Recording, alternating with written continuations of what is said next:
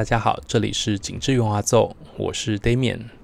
Today's interview is going to be conducted entirely in English, since we have a very special guest with us today. She has been a most prolific recording artist, and without a doubt, the best Giulio Cesare up to now in the entire recording history.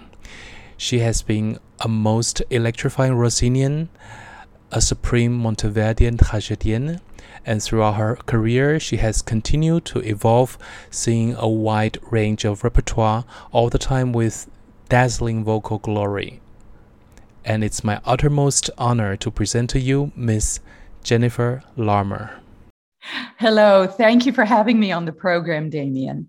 And maybe a little hi to the Taiwan audience. Hi, everybody. It's such a pleasure to meet all of you, even virtually. I wish it was face to face. Maybe one day. Well, hopefully one day you'll be able to sing for us and we'll be able to show you our hospitality. That would be wonderful. Thank you. Thank you so very much for doing this interview. First of all, I'd like to ask a little bit about what has been going on in your life. We know the COVID 19 pandemic has changed the world drastically, and as far as I can remember, you were getting ready for a new role in March or April 2020, but then everything got cancelled? What was the situation like?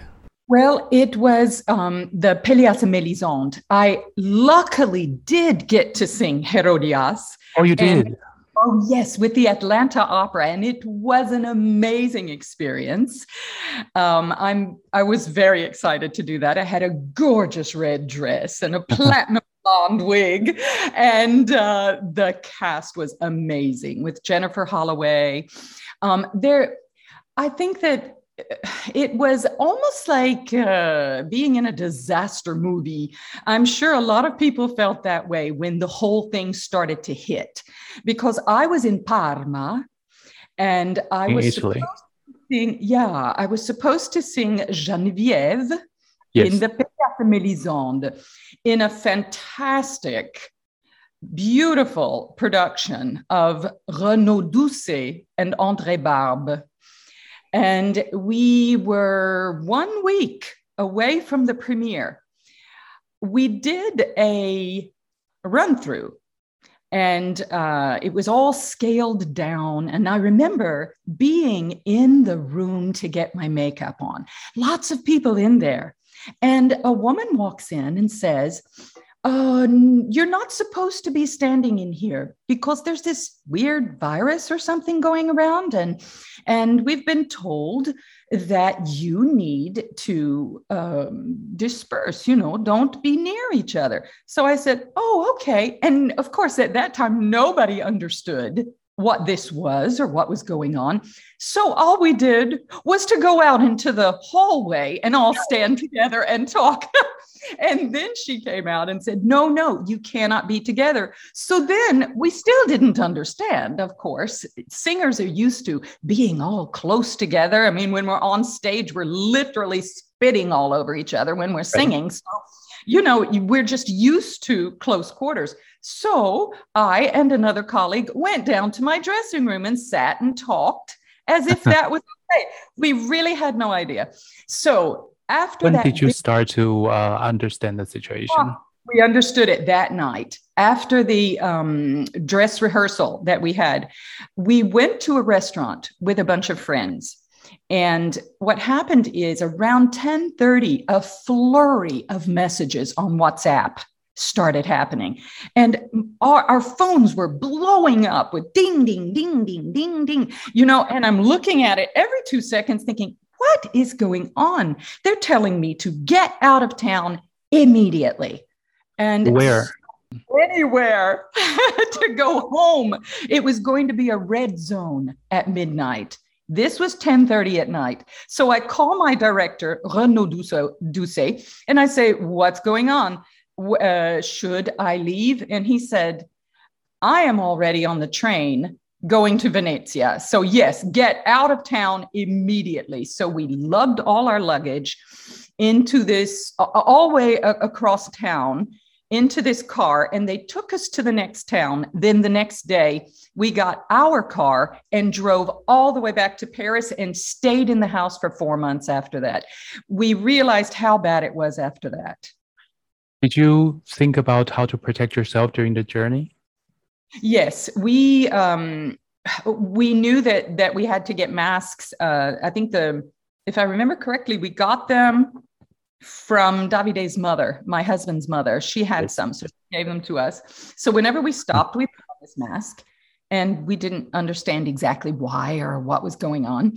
But then when we got into the quarantine, we were hearing all kinds of horror stories from our colleagues about things that had been canceled and people getting sick.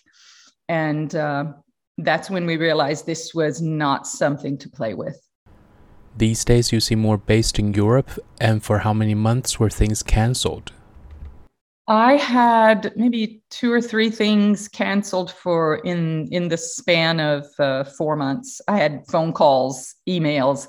Sorry, things are postponed. Sorry, we don't know if we'll be able to do this. And this Pelléas et Mélisande in Parma was pushed five times wow. to a date. So, uh, did it eventually get performed? Yes, it did, but I wasn't free. Oh, okay. and another another person in the cast wasn't free either. So, unfortunately, I went through um, five weeks of rehearsals and costume fittings and dress rehearsal for basically nothing except just to enjoy the music and to work with my dear friends and and that sort of thing. But I'm not going to complain, Damien. Um, a lot of my colleagues have suffered greatly, much more than me. So I, I will not complain about it. Indeed, many artists suffered. I read in a German interview that the lyric coloratura soprano Laura Aikin, known for roles such as Queen of the Night, Zerbinetta, and Lulu, she lost a number of engagements, and as she's based in Germany, she eventually worked in a supermarket for more than three months.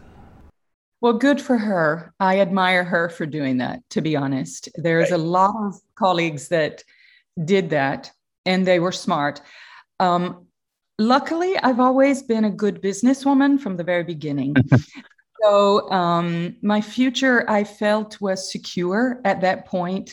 And I know that's not the way it was for so many people. And I, I can't tell you how my heart hurts for um, the people that have suffered and the stories that I've heard.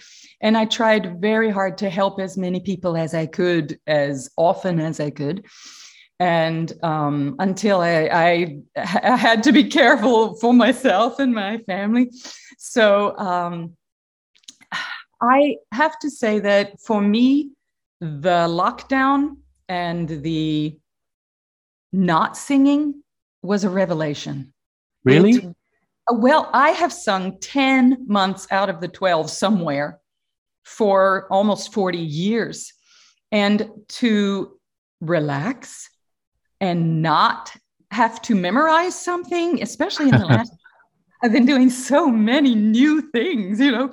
So to I mean, the older, uh, uh, uh, especially a woman, the older a woman gets in this business, we have to keep ourselves relevant. That means evolving through the repertoire, which I'm sure we'll talk about at some yes, point.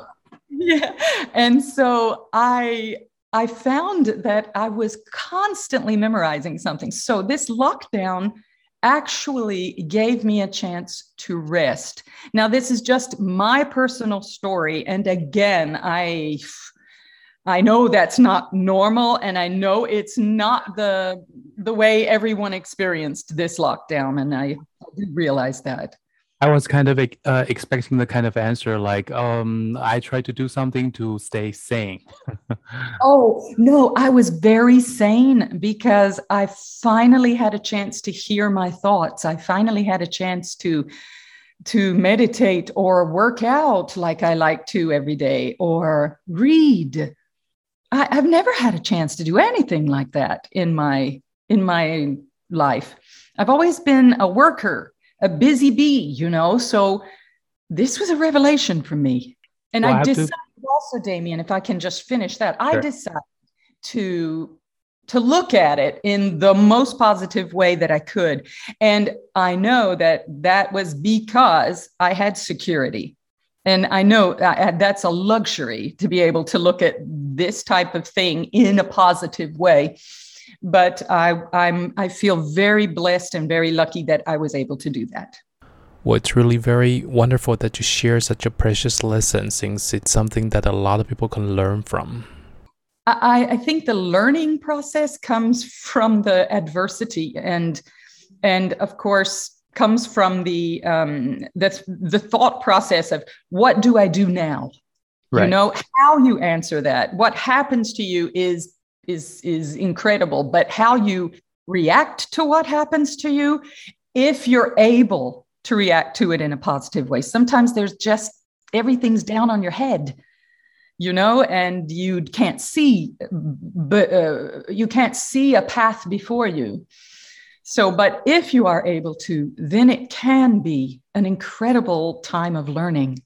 So um, what have you been reading uh, recently reading yes um, well, I have a lot of different books that I've been reading. Um, I've been trying to bone up on my Mozart history, and because my husband is a huge history buff. Uh, and so we've been talking a lot about that. Actually, what happened with us is that we were um, we were having what's called our little aperitif time, which we mm-hmm. found be very sacred. You know, we wouldn't talk to anyone during that time. We would go and do things during the day and then come back and talk to each other. Sure. So, yeah, I was um, reading a lot of that and then talking to him about the Mozart. And I was reading a thing called From Bacteria to Bach, and it's oh. about oh. how we use our brains and um, our thought processes. So, to me, those types of things are quite interesting. The reason I wanted to pick your brain for a book list is that I kind of got a pretty good recommendation from you and have been pretty thankful for that. You see, since I have been following your career for years, I have read virtually all the interviews I could find, and in one of them, I learned that your favorite book is Harper Lee's Pulitzer winning To Kill a Mockingbird. In fact, as soon as I found that in that interview, I got online and ordered a copy immediately. Oh, that's wonderful. Did you like it? Yes, very much so it has a very unique atmosphere of the South in the States, right? I'm glad that you said that because since I come from the Southern United States, Atlanta, Georgia, to me, it was a comfortable world to be in as I was reading. And it was a nostalgic world for me because I've always missed it. There's a lot wrong with the southern United States. But the things I'm remembering are from childhood, from feelings of like the first um, I guess the when you when you mow the grass, you know, in summer, that first right. smell of grass, it's so beautiful. and you know, it's summer. That's what summer is. And and then when you go down south and you see the trees with the moss hanging down, you know you're home. And you see the shadows on the walls around five, six o'clock at night, and you know, this is this is my world that I grew up in. This is where I was happy. This is where I learned to be who I am. And I guess that book, To Kill a Mockingbird, for me, brought me back to that way of feeling, that way of thinking, a very simple time. It's not a simple subject. We know that. No, it, no. wrenching. It's gut wrenching. But the the atmosphere you're talking about is the way you put it is exactly what I was thinking about. My next question was to be how you would characterize the Southern states, but I think you just gave a most pictorial answer to that. You went from Atlanta, Georgia to New York and other cosmopolitan cities, learned various languages, saw the world and everything. Would you say that something of the South still stays in you, and what would that be? There is absolutely a lot of the South. But more than that, it's the way I was raised and the people that raised me. very normal, down to earth people, both who were very poor growing up and very humble mm-hmm. and uh, gave a lot to the world in which they lived. I, I grew up watching that. I grew up admiring it and respecting it. And um, many times during my career, I felt I should have been, I felt guilty that I was just singing and getting all this attention and I wasn't actually doing something for the for the world at large like my parents did. They ran a mission, they gave clothes and food to people. We always had people living with us. We had drug addicts and all kinds of people living with us. So I always felt that what I was doing wasn't enough, you know, but then I came to terms with it later. but you mentioned something about growing up and speaking other languages. And I was just thinking about that yesterday because I'm writing a new book. I wrote a book called Una Voce, right. Eh, but I'm writing a new one. And I've been also talking to a lot of my students about speaking languages and about. Mm-hmm taking who you are with you as you go, the good parts, you know, try to focus on the good parts. But speaking a language is not just uh, speaking words, you know, you're, no. you're, you're speaking a whole culture.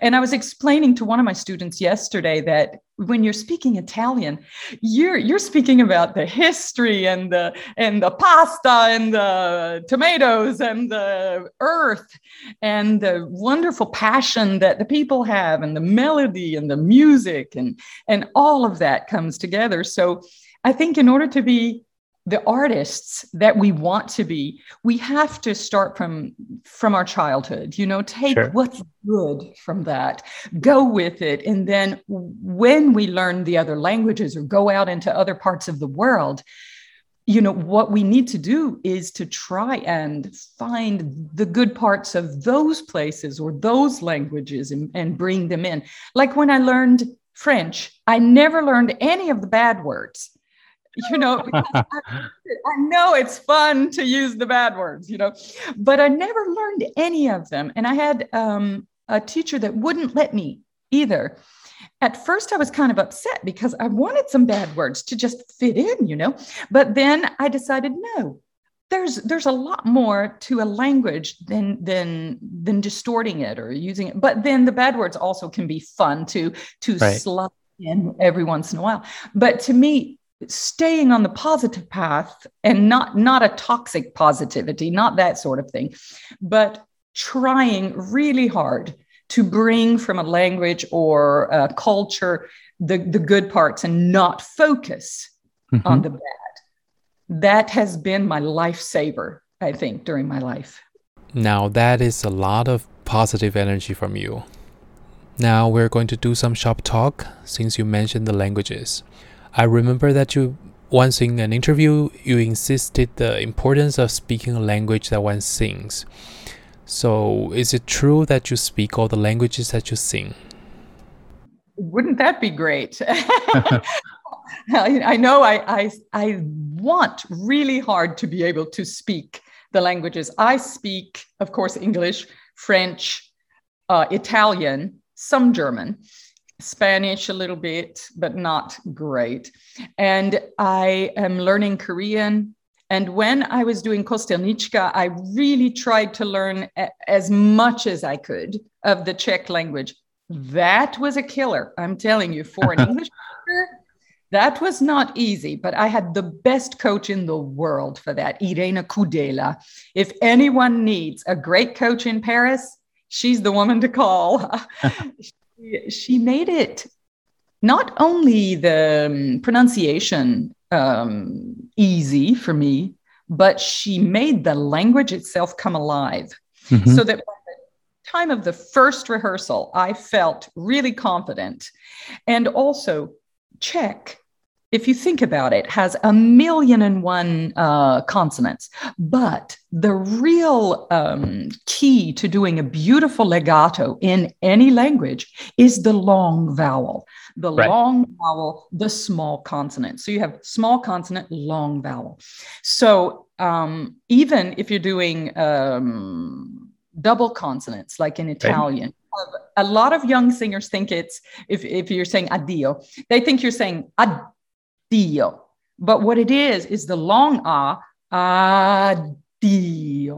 And then you do it. It's not addio, you know, so or shoko, because then we don't really hear what the word is. And of course, singers are on stage trying to get that language out over the footlights, over the conductor in the orchestra, and all the way out into the house. So we have to do it in a way that is clear, but also very expressive. So I, I I guess I figured that out on my own, but Irena helped me a lot with uh, making the language come alive. It's wonderful that you mentioned legato, which is obviously very important and also exactly the thing that came to my mind when I listened again to the great Milada Šubrtová the other day. I was I was listening to her legendary Rusalka and couldn't help but notice how wonderfully she takes full advantage of the vowels and uses consonants to tighten the legato line and to propel the music forward. Well, she is a great person for that and, and a wonderful artist. I think that it's not enough to say to a young singer or to any singer, sing this more legato. You have to go forward as a teacher and tell them how. And to me, it has to do with the actual length of the vowel.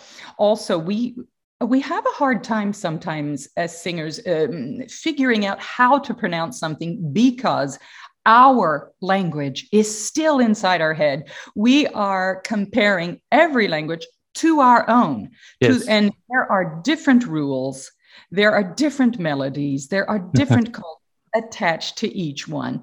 So I would I would really advise singers to think of it that way and the world from which that language comes, not just pronunciation or the international phonetic alphabet do you find the Czech vowels to be difficult? Because I understand that there are some vowels that are not that straightforward. You know what I think it is? It's visual also. When you look at it and you see all of the different oh. uh, accents, you know, the accents and right. and all of these things, it, it tends to confuse you. We're, we live in the most visual society we ever have, and I know we're going to talk about that. Uh, how an artist looks and what they go through, and all of that. But it's the same when we look at a piece of music. For me, a Rossini singer for 20 years, I would take a piece of music, I would literally look at the shape of the coloratura. It would be like a graph for me. I would take it literally in that it goes up, down, around, and back, and up again, and down and around. So I would get a visual look of it first, and then I would start to learn the notes. We all do that, whether we know it or not. And when I looked at the score of Jenůfa to begin with, I I thought, oh boy, no, oh, I don't think so. This type of feeling, you know. And I know that all the wrinkles I have right here, you can see, you know, all these wrinkles. No. well, you're you're very nice, but I have a lot of them. I think that came from studying that score. Stanichka. Well, yeah, Kostelnička, because I had to, I made myself get up at six o'clock every morning. And by seven o'clock, I was sitting there with a great cup of coffee and my score, and I was going, Tak bikom shlet selim jivotem, selim jivotem. And I was going for eight hours a day with breaks, of course. Okay. But I was very, mm, very self motivated. I always have been, but I knew that's what it would take for me to get used to this language.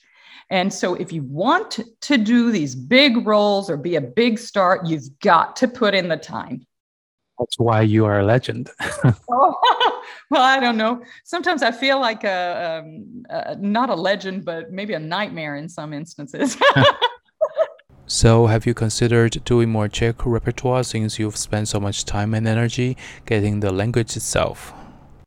I, I actually no, I haven't. Um, I, I was thinking of some other things, but you know, the older an artist gets, the more they they start to say, well, what is it that I really want to do? You know, and and then they start getting offered other things that don't go along with you know what they thought or or it comes sooner or later certain things. So no i haven't really um, gone for or uh, told my agent i want to do more Czech roles but if no. they came my way yeah i would i would i would take it depending on what it was. Oh, I was thinking that you probably have considered things like uh, the mother in Katya Kabanova or the princess in Rusalka, something like that. Oh, you know, I I haven't. Was I offered? I might have been offered the princess at one point. For whatever reason, maybe I wasn't free or something. I wasn't able to do it. Um, but yeah, if those things come my way, I I will probably seriously consider them. When did you start to learn all the different languages? I mean, Italian and French and the yeah. Well, I think it started. Um, I mean, back in high school, I was already singing Che farò senza Euridice. I was singing some other things, little, you know, "Se tu m'ami" and and uh, some little Tosti songs and things like that. So yes, I think way back when. Uh, in another life, I started learning the Italian, but the French came I was on the job learning, I should say, because when I did my first engagement in Opéra de Nice, mm-hmm. I did one word of French and I just was trying to say whatever I could, you know. And it, I mean, I would say Bon Jovi for bonjour or something. I mean, just the stupidest things would come out of my mouth. So I had to really work hard and I had a woman in Lyon that would help me, but she would correct me every single time I opened my mouth. So I got scared to speak.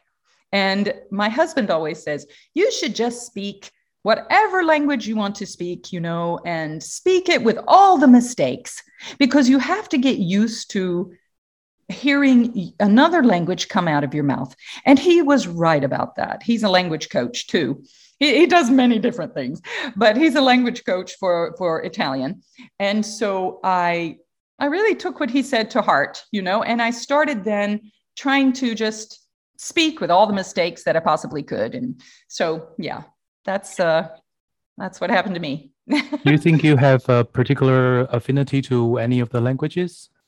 Yeah, I mean, I love French because I guess it's the one I've spoken the longest, and also because uh, France was the first country to really, really welcome me. Yes. Um, a little unknown. And uh, so I have a special place in my heart for this country and the way they will always give, even today, a young unknown a chance. I can certainly feel that uh, from your Berlioz recordings, which is really very delicious.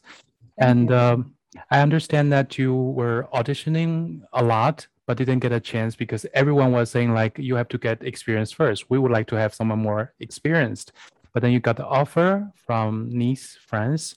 And uh, so what was that night like? I mean, uh, when that that was amazing because I I was so young and I was so innocent really and I was I was clamoring, you know, for let me sing, let me sing, you know, I know I can do this.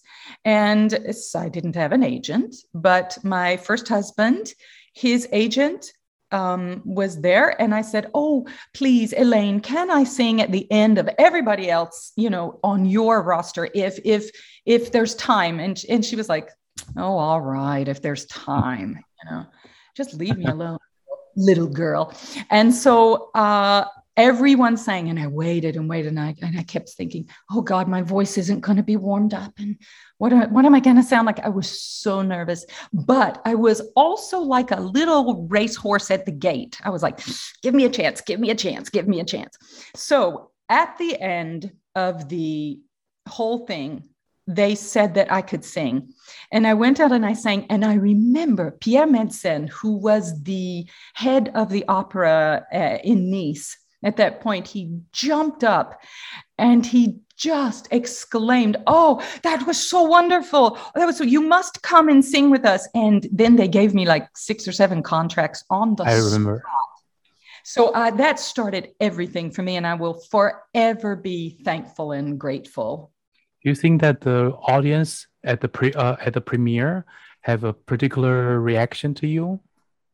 Um, God, do I even remember that? I do remember that.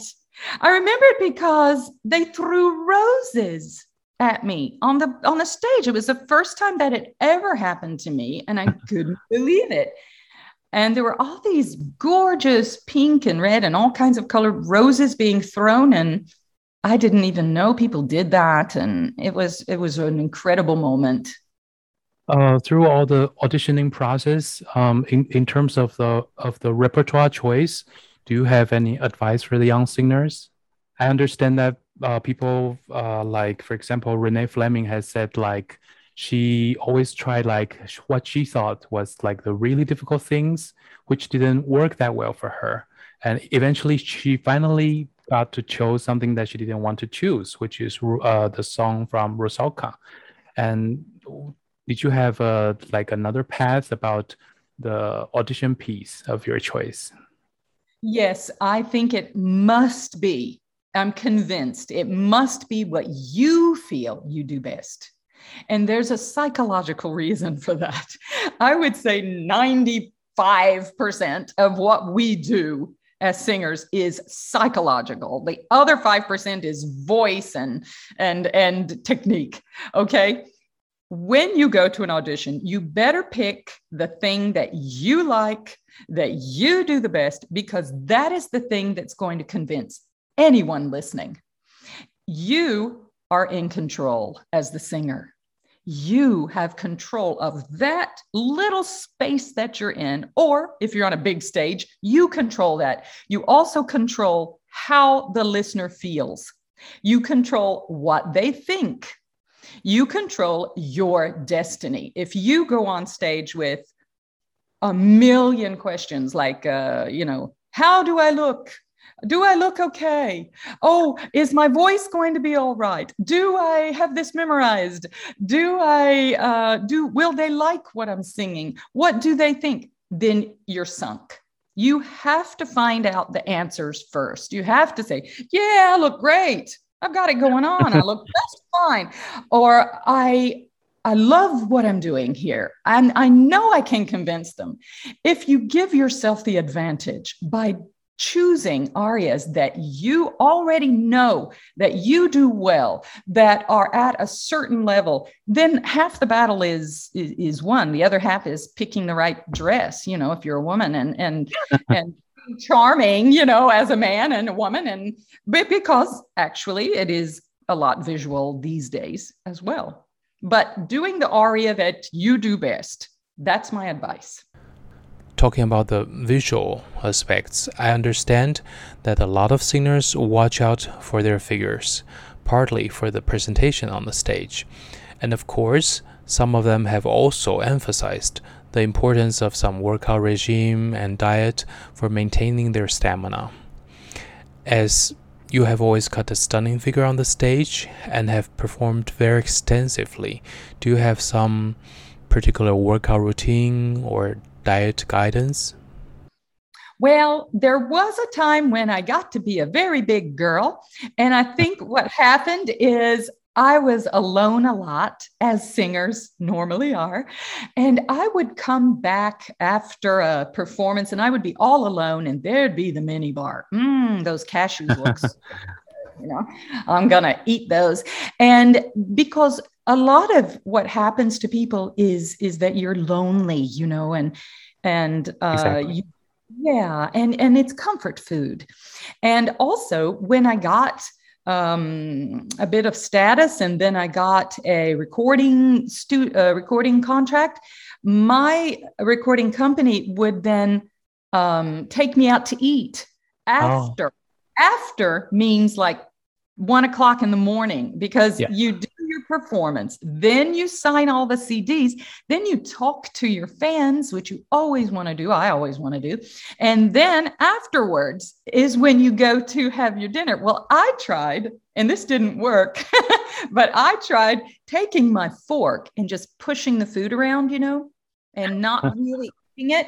And then they would say, Oh, come on, you have to eat this. It was prepared especially for you. So then you're shoveling it in, you know, and then you go home and you go to sleep and then the weight comes on gradually sometimes not so gradually. And i realized i was fat one day. And so i thought well even though i was fat i still had kind of a figure and i looked kind of good but i knew it wasn't good for me. And i do remember walking in to do carmen one with time. Domingo. With domingo and domingo looking me up and down and going hmm like that and I felt so bad. But we won't talk about Placido. But anyway, um, I remember I felt so horrible at that moment. And I had to go through the whole production feeling horrible. But I did the best I could. And I realized, okay, I do need to, if I'm going to do roles like this in this day and age, things have changed. I, I, I remember telling myself, things have changed. They want you to look the role now. You know, so I went to a doctor. I saw a nutritionist. I got an exercise coach. And I know not everybody's able to spend the money to do that. I just happen to be lucky again in having the funds to go that route. It took me four years because I am the kind of person that it seems that my metabolism is very, very slow or something, or I just have good willpower when it comes to chips and and good salty things that I love. I'm not a sweets person, but I'm a salty person.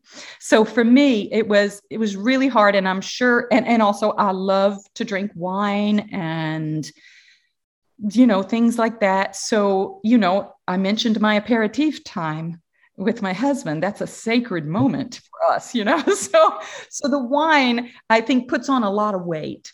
So i had to figure out some things. First of all the psychiatrist i went to for all of this weight loss she said you've got to figure out why this happened to you you know? And so we explored that a lot. And it was that i was lonely. Um, i at that time didn't have a puppy dog, you know, and I'm a canine person. I have to have a doggy in my life. And so I think I, I, I really explored the fact that their food was a substitute. And so then I just um, went down that path and I uh, was only eating on a very small plate and I was trying to eat nothing bigger than my fist. I went the whole route. In fact, you mentioned Renee and Renee and I we we have shared a lot of weight loss things through our through our lives and uh, and she's done a lot of the i'm not having carbs today and i'm having carbs only uh, on sunday and that's my cheat day and things like that so i think that we all have had our moments. Well, I think we too will, will be such good friends, considering the wine and the aperitif. So, um, do you stick to a particular diet or exercise regime these days?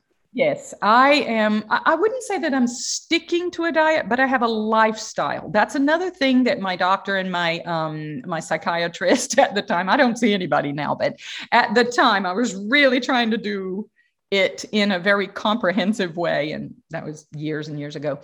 But um, um, she said, and I agree, that it's something that has to be a lifestyle. It's not just a diet here or there to lose weight. And I'm a plant based diet person. I've always been a vegetarian my entire life from really? childhood on. Yes. My mother said that when she fixed something with meat in it, I would just pick the meat out. Why? So I don't know. Uh, it could be because my grandmother was American Indian, and she always, every time she would cook something, she would say, I honor your life. I honor your life. And I remember thinking, why do we have to honor its life? Why don't we just not eat it? You know? So I guess it's not because they don't taste good they do but and i remember rita rudner this incredible funny funny woman um, comedian saying if god didn't want us to eat animals why did he make them out of meat you know and i remember thinking yeah Why? But because they taste good. But the thing is, I can't do it. I I simply can't, and I don't hold it against anybody else that uh, you know wants to. That's perfectly fine. But it's been my lifestyle my entire life. The thing that got me was all of the extras, and so I've had to learn to cut out a lot of extra things like the chips and the things. I, I, still allow myself a little bit, but I, I will always eat small portions during the day. I don't eat three big meals. I eat small portions, a lot of salads and um, and uh, a lot of lentils and beans and things like that to get the protein. And there's a lot more protein in a plant based sure. diet than you would eat, ever think. What about dairy products and wines? That's... Yeah, I I'm not a vegan. No. No. In fact, I eat some fish, and uh, I I don't have any problem with with that. It's just that I I cannot digest big no. uh, steaks and uh, big things like that. That doesn't work for my system. Um, it's kind of hard being in Korea. Sometimes I'm in South Korea oh, teaching. Oh, yeah. University, uh, Seoul National University, because they have this wonderful Korean barbecue that they always want to take me to. And so it just doesn't fit with my regime. And I love to work out, I love weights. And um, that I'm in a program called My Peak Challenge, and it's really, really good. And it's it's a it's set exercises that you do. They change a lot, and it's a lot about strength training. Uh, all of my students do a lot of back exercises and mm. core exercises and planks and everything they, there's not one of them that is not working out every day because it's you have to be strong you we're marathon runners we people we're like olympic athletes exactly. you know as swimmers so we have to be strong well, Taiwan will then be a perfect destination for you since Taiwan has been said to be a paradise for vegans, pescatarians, and vegetarians in general. In fact, a big part of my daily protein intake is from soy milk. So that's oh, really yeah. simple. Mm-hmm. I love soy milk. Yep, I have it in my refrigerator right now. Mm-hmm. you have enjoyed a long career, seeing a wide range of repertoire. And I remember that in an earlier interview, you mentioned that while you have a solid high extension, you feel more at ease spending more time in the lower range. So, for instance, you chose to stick to Arsace rather than Semiramide, even when you were once offered the later role. Later in your career, you went on to sing things like Lady Macbeth and even Cherubini's Médée. So, how did that transformation come about? Well, it came about very naturally, actually. It wasn't that I decided to change repertoire or anything like that. It, it was a natural evolution. And I know you've heard me say this before, but I think it's those are the best words I can use to describe what happened to me. I've always had a natural technique and um, I've never had a lot of vocal problems, even when I began menopause or anything like that, which can really uh, play out, yeah, with a woman's voice because of the hormonal shifts in the body. But um, if I did have problems, I didn't recognize them and I just sang around them. I'm one of those singers that if if people said, Well, I transposed this, I would normally say, What? What? I could transpose that? I didn't even know I could. I feel like I was kind of ignorant a lot through my career of the things that I could have done or the things that might have happened to me. But I just thought, well, that's just it. I'm just going to sing around it. I'm just going to sing this in the original key. I, I didn't make those determinations, I, no. I just went with it. I just did what was in front of me, did my job, and didn't complain about things that were happening. I didn't even know I had the, I didn't even know I could. you know, until I found other people. I've canceled maybe what five times in 40 years, you know, and, and I didn't even know that was a possibility in some instances. So my ignorance was good for me, I suppose.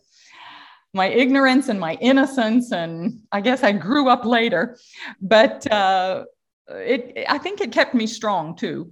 But as far as the evolution is concerned, to get back to that, um, I was I started out with a kind of voice that was perfect for Monteverdi, Rossini, Handel, all of those things, Vivaldi, of course.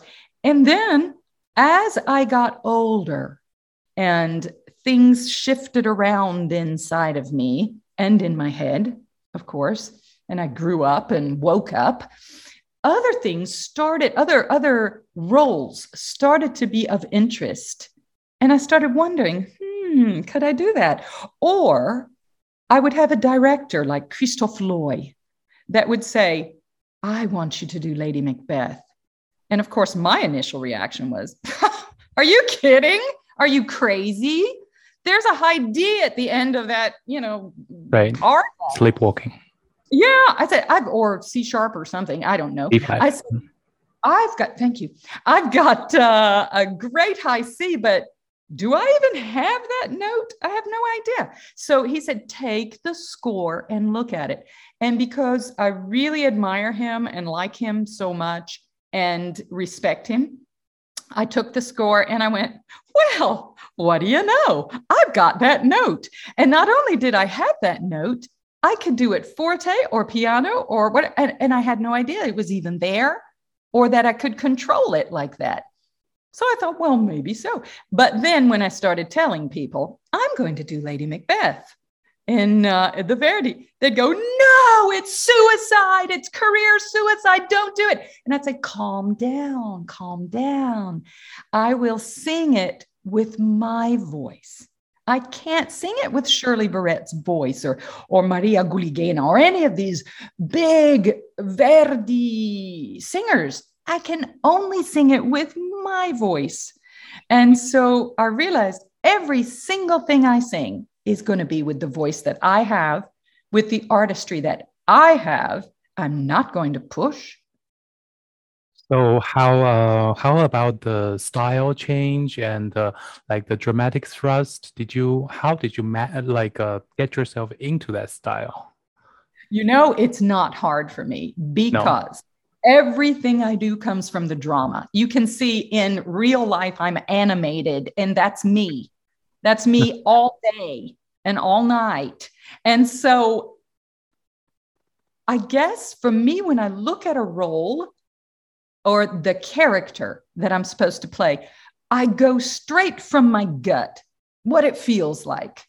And so the dramatic thrust it came very naturally. And it came very naturally when I did Giulio Cesare also because I, and i tell a lot of my students you know the the young mezzos that are playing the pants roles right. see it's never about the physicality of putting your hands up somewhere and acting like a man that's not what it's about it's about how that character feels and what you want the people in the audience to feel when they see this character.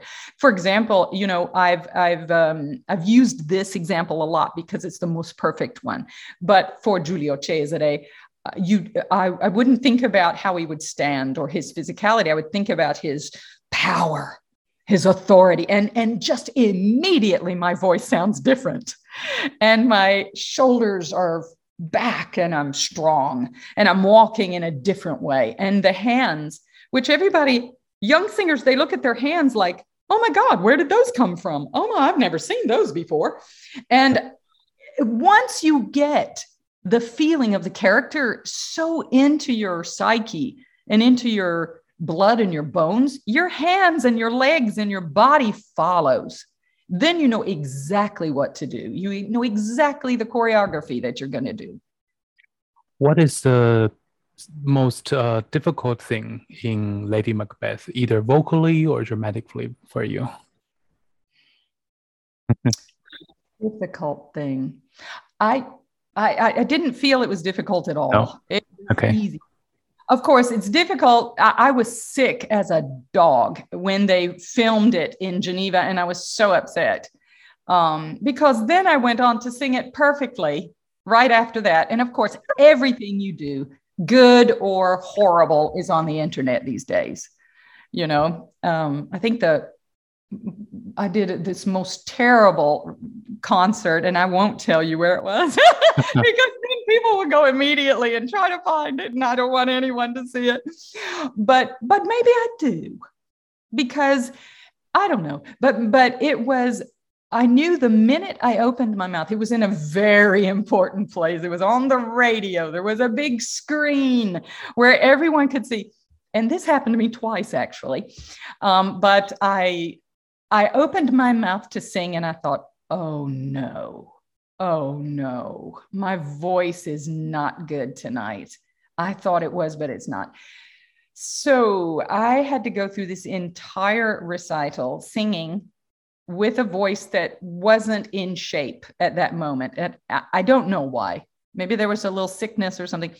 But I remember thinking in a split second, I thought, okay, I can't sing well, but I'm going to give this audience the time of their lives. I'm going to to give everything I've got of my blood and sweat and, and tears and everything.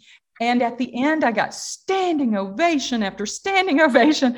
And even the the person, um, I was exhausted after that, but even the person who was critiquing it for the newspaper, they wrote, Well, Jennifer Larmore wasn't at her best vocally, but wow, what a performance. We had the best time. And then she talked all about that. And I thought, yeah, that's what I want. I want to entertain people. If I'm not perfect, well, then I'm just not perfect. I think I probably read that.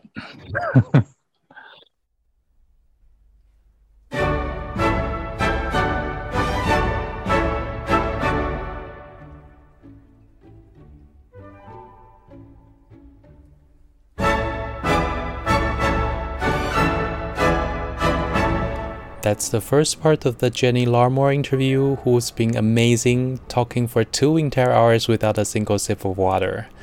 Thank you for listening, and don't miss our next episode, where we'll continue with the rest of the interview. 这期节目到此告一段落，请记得追踪跟订阅《紧致圆滑奏》，我们下次再会，拜拜。